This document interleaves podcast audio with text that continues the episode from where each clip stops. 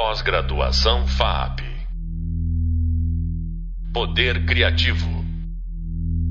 Olá, pessoal. Eu sou Ronaldo Entler, professor da disciplina Arte Contemporânea, Hibridizações e Aproximações Audiovisuais. E este é o podcast Teorias Essencialistas das Imagens Técnicas. Aqui vamos pegar carona nas teses de Clement Greenberg, que a gente viu no nosso podcast anterior, e vamos falar de teorias mais próximas ao campo audiovisual que também perseguem aquilo que poderia ser entendido como uma essência das imagens mediadas por certas tecnologias. O que distingue a pintura da fotografia? Ou o que distingue o cinema do vídeo? Qual é a vocação essencial de cada uma dessas técnicas? A gente vai ver que essas questões mobilizam as teorias sobre as tecnologias da imagem e do audiovisual justamente no momento em que as práticas artísticas vão na direção contrária, atravessando os limites, isso é, as especificidades das linguagens artísticas. A gente vai ver para onde essas teorias conduzem e como elas interagem com as práticas experimentais dos artistas dessas últimas décadas do século XX. A gente viu que, para Clement Greenberg, o expressionismo abstrato norte-americano constitui um momento de maior maturidade da arte moderna. Esse movimento alcança isso justamente limitando-se àquilo que seria próprio e essencial à pintura, uma superfície plana coberta de pigmento, e que não pretende se parecer nada com o que exista fora dessa superfície. E a gente viu também o modo como as teorias de Greenberg são suplantadas pelas experimentações realizadas pelos artistas de uma nova geração que ganha espaço nos anos 1960. Mas mesmo as novas linguagens formadas dentro desse espírito de aberturas não escapa às vezes das abordagens puristas. A arte da performance, por exemplo, nasce nesse contexto de experimentações em que o corpo do artista se torna matéria artística. Mas os debates teóricos em torno dela, da performance, não deixarão de se interrogar sobre a essência dessa linguagem, e mesmo não deixarão de revelar certo conservadorismo com relação às vocações que essa linguagem revela. Peg Phelan, uma crítica pioneira no estudo das performances, diz o seguinte: vou citar. A vida da performance está apenas no presente. A performance não pode ser guardada, gravada, documentada, ou participar de modo algum da circulação de representações de representações, aquela quer dizer imagens de imagens, né? imagens que circulam em grande escala. Continuando a citação.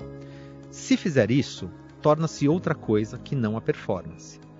Na medida em que a performance almeja entrar na economia da reprodução, ela atrai e dissolve a promessa feita por sua própria ontologia. Eu tiro essa citação de um livro seminal escrito por Phelan chamado Unmarked: The Politics of Performance, de 1993. Vocês verão no nosso e-book e principalmente em outras disciplinas desse curso como que a linguagem do audiovisual e a linguagem da performance é, produzirão colaborações que são muito férteis, traindo e às vezes, num certo sentido, também ampliando a especificidade da performance tal e qual ela foi defendida por Phelan.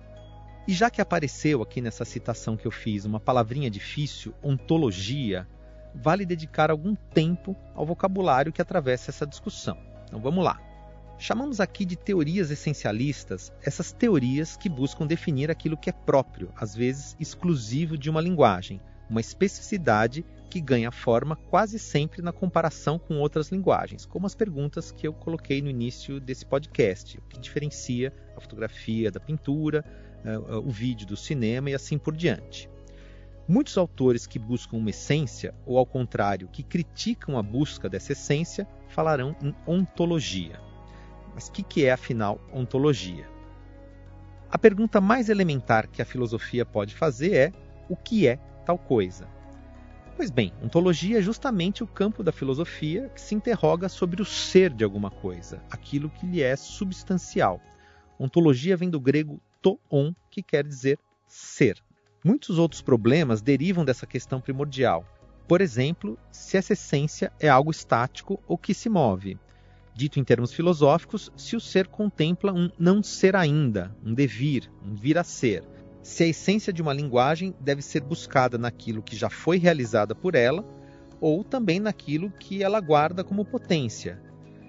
Bom, por enquanto interessa para a gente decifrar a palavra ontologia. A gente vai entrar nessa discussão sobre o ser ou vir a ser logo, logo mais. Mas essa é uma palavra que pode aparecer em muitos textos que vocês vão encontrar pelo caminho. Enquanto Greenberg mapeava essa essência da pintura, o teórico e crítico de cinema francês André Bazin buscava situar a essência do cinema, justamente em oposição à pintura. O livro de Bazin que vamos discutir se chama justamente O que é cinema. E o primeiro volume dessa obra, de André Bazin, se chama Ontologia e Linguagem, publicado em 1958. E nesse volume a gente encontra um de seus textos mais lidos que se chama Ontologia da Imagem Fotográfica.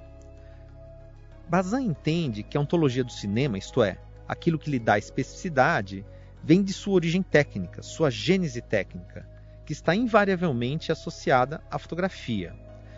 Ainda que o cinema tenha se afirmado como linguagem propensa à ficção, seu realismo, sua força de convencimento, sua capacidade de tornar crível mesmo uma história, uma narrativa ficcional, deriva justamente de uma qualidade herdada dessa gênese fotográfica. A fotografia seria, segundo suas teses, não apenas uma imagem que mostra a aparência do mundo com certa fidelidade, mas essa imagem é produto ela mesma de uma presença, da presença de uma realidade que se coloca diante da câmera. Essa é uma qualidade que a pintura mais realista jamais teria. Daí Bazin explica a força crescente do cinema documental, mas também a força de uma tendência que se afirma naquele momento, que é o neorrealismo, principalmente o neorrealismo italiano, com filmes que, mesmo que pensados como ficção, visam oferecer uma representação convincente da realidade, trazendo histórias que dizem respeito ao presente da vida cotidiana e incorporando atores que têm a vivência dessa realidade em questão. Essa atenção sobre a gênese técnica de uma imagem vai se tornar um modelo para pensar outras linguagens. É com essas mesmas bases que se buscará uma distinção entre imagem fotográfica ou cinematográfica registrada numa película e o vídeo transmitido ou registrado de forma eletrônica. Além do Machado, um autor que vocês certamente vão ler bastante ao longo desse curso, ele nos lembra que, enquanto que o cinema tem como unidade mínima o fotograma, isto é, é cada um dos 24 quadros que compõem um segundo de imagem, a unidade mínima da imagem eletrônica é o pixel, cada um dos pontinhos que acendem, por exemplo, numa tela de televisão. Enquanto que o fotograma é uma imagem que se vê em sua totalidade, a imagem que preenche a tela de TV se constrói em varreduras. Enquanto que a imagem projetada na tela do cinema mantém grande fidelidade com aquela que está na película, no vídeo, um universo de ruídos e intervenções pode incidir sobre a informação enquanto ela transita entre os dispositivos de reprodução e a televisão. Apesar dessa especificidade do vídeo, cabe lembrar que, além do Machado, nunca deixou de se interessar pelos resultados impuros que essas tecnologias permitem. Então não dá para dizer que ele seja um purista, como por exemplo foi uma figura como Clement Greenberg falando da pintura abstrata. As especificidades das diferentes técnicas apontam para resultados muito divergentes. Em princípio, a TV investe em imagens tão realistas e em narrativas tão verossímeis quanto as do cinema, mas caberá justamente aos artistas explorar uma plasticidade própria do vídeo, que muitas vezes o afasta da fotografia do cinema e o reaproxima da pintura, inclusive da pintura abstrata. Vocês verão muitos exemplos disso em outras disciplinas. Como a gente já falou, é importante a gente saber que a investigação dessa essência técnica não necessariamente resulta numa visão purista e conservadora das respectivas linguagens. Mesmo Bazin ele não vai deixar de se interrogar sobre outros cinemas que o cinema pode perseguir. E a gente já disse aqui, além do Machado, nos mostra muito concretamente o modo como a imagem eletrônica se infiltra no cinema tradicional e, em contrapartida, como que ela absorve qualidades de outras tantas linguagens, resultando em experiências híbridas. No campo da fotografia, Bazin irá inaugurar uma longa trajetória teórica que, a partir dos anos 1980, não cessará de recolocar essa questão. Qual é a essência, qual é a especificidade da imagem fotográfica? Ainda que a pergunta se repita, as conclusões dos autores que tentam respondê-la serão muito variáveis, constituindo um debate teórico que tem quase sempre as teorias semióticas como campo de batalha. alguns autores situam a essência da fotografia na fidelidade de sua representação, na sua capacidade imitativa, e essa é uma tese que vem lá do século XIX. Outros autores, como Bazin, Roland Barthes e Philippe Dubois, no caso do Philippe Dubois em seus primeiros textos, eles falarão de um poder testemunhal baseado na presença efetiva de um referente, de um objeto, de uma pessoa diante da câmera, que deixa na superfície da película uma marca, um traço ou aquilo que Philippe Dubois chama de pegada luminosa. E ainda autores como Alindo Machado ou Willem Flusser, que a gente vai discutir bastante, eles tentarão demonstrar que a câmera fotográfica é, acima de tudo, um aparelho que reorganiza as aparências conforme uma ideologia, é assim que fala Alindo Machado, ou conforme um programa, como diz Flusser. A gente vai falar de Flusser num outro podcast, e também um panorama dessas teorias ontológicas será apresentado num artigo de Philippe Dubois, que está indicado lá no nosso hub de leitura. O impacto das tecnologias digitais vai acentuar a atenção sobre a gênese da imagem mediada por essa ferramenta. Uma vez que o computador apenas é capaz de entender códigos binários, a imagem criada ou processada pelo computador, apesar de manter aparência fotográfica ou cinematográfica, ela é feita essencialmente de informação como diz, por exemplo, Edmond Couchot, num livro chamado A Tecnologia na Arte, publicado em 1998 na França e em 2003 no Brasil. Ele diz assim: Quer o computador tenha procedido a partir de objetos reais, digitalizados, ou de objetos descritos matematicamente, a imagem que aparece sobre a tela não possui mais, tecnicamente, nenhuma relação direta com qualquer realidade pré-existente mesmo quando se trata de uma imagem ou objeto digitalizado, pois a digitalização rompe essa ligação, essa espécie de cordão umbilical entre a imagem e o real. São números e somente números expressos sob a forma binária na memória e nos circuitos do computador que preexistem a esta imagem e a engendram. Essa é uma citação a Edmond Couchot.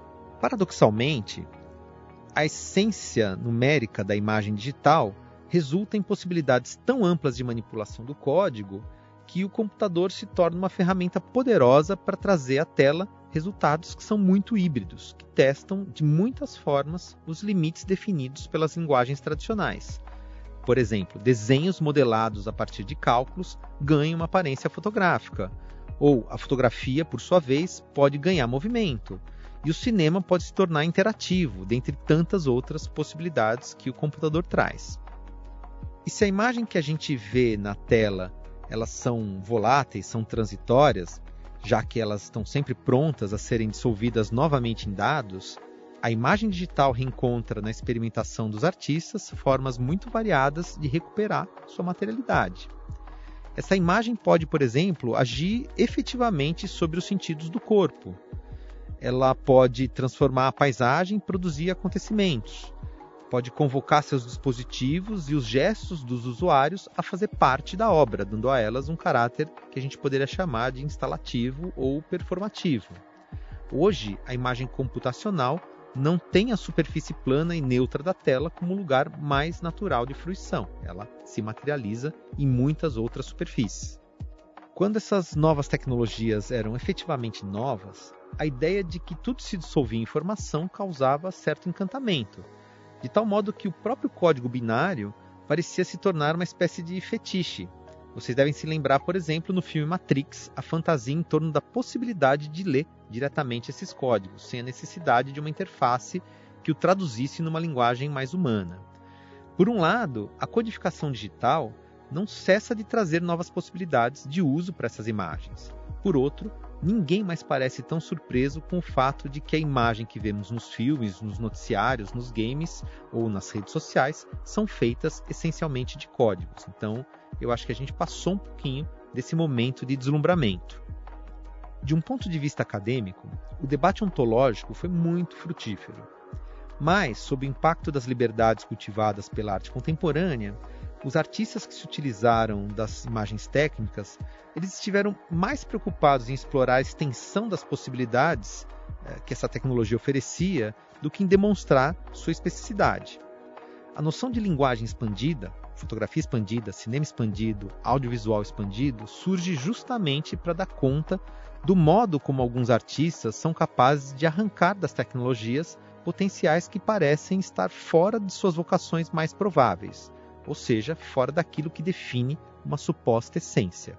A expansão representa algum nível de sobreposição, de atravessamento de fronteira. Isso não significa um desejo de anexação do território ou de hierarquização de outras linguagens, como se o cinema expandido fosse, por exemplo, uma tentativa de dizer que a televisão pertence aos seus domínios, né, aos domínios do cinema. Mais importante do que assentar um novo território é garantir a possibilidade de atravessamento, de trânsito. Mais do que visar uma imagem totalizante, as linguagens expandidas produzem aquilo que o pensador francês Raymond Belloux chamou de entre-imagens. A hibridização das linguagens e a convergência das tecnologias é, sem dúvida, uma marca fundamental da cultura digital. Mas mais do que isso, ela é um dado da cultura contemporânea que se faz manifestar mesmo por meio de técnicas tradicionais. Ao mesmo tempo em que a arte acolhe muito rapidamente todas as novas interfaces e rituais trazidos pelas tecnologias digitais, ela não tem pudores em reinventar ferramentas e tractanas de épocas muito diversas. Não é o caso aqui de pensar quem nasceu primeiro, o ovo ou a galinha, pensar se as tecnologias digitais impactam a cultura ou se é a cultura contemporânea que determina o surgimento das novas tecnologias. Essa separação entre tecnologia e cultura produz sempre uma falsa dicotomia. A gente fez aqui um duplo desvio. Primeiro, a gente se afastou do contexto da arte moderna para pensar certas teorias sobre as tecnologias da imagem. Segundo, a gente se antecipou à cronologia saltando para um debate que vai acontecer principalmente a partir dos anos 1980, que eu me refiro a esses debates sobre a ontologia das tecnologias.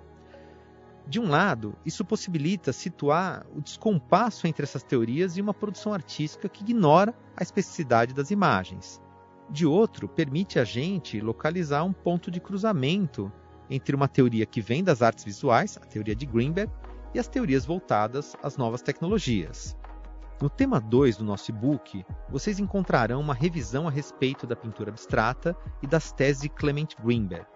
Ali, a gente indica a leitura de um artigo complementar de Philippe Dubois, que é também um pesquisador do campo do audiovisual expandido, mas que se concentra, nesse caso, nas teorias da fotografia.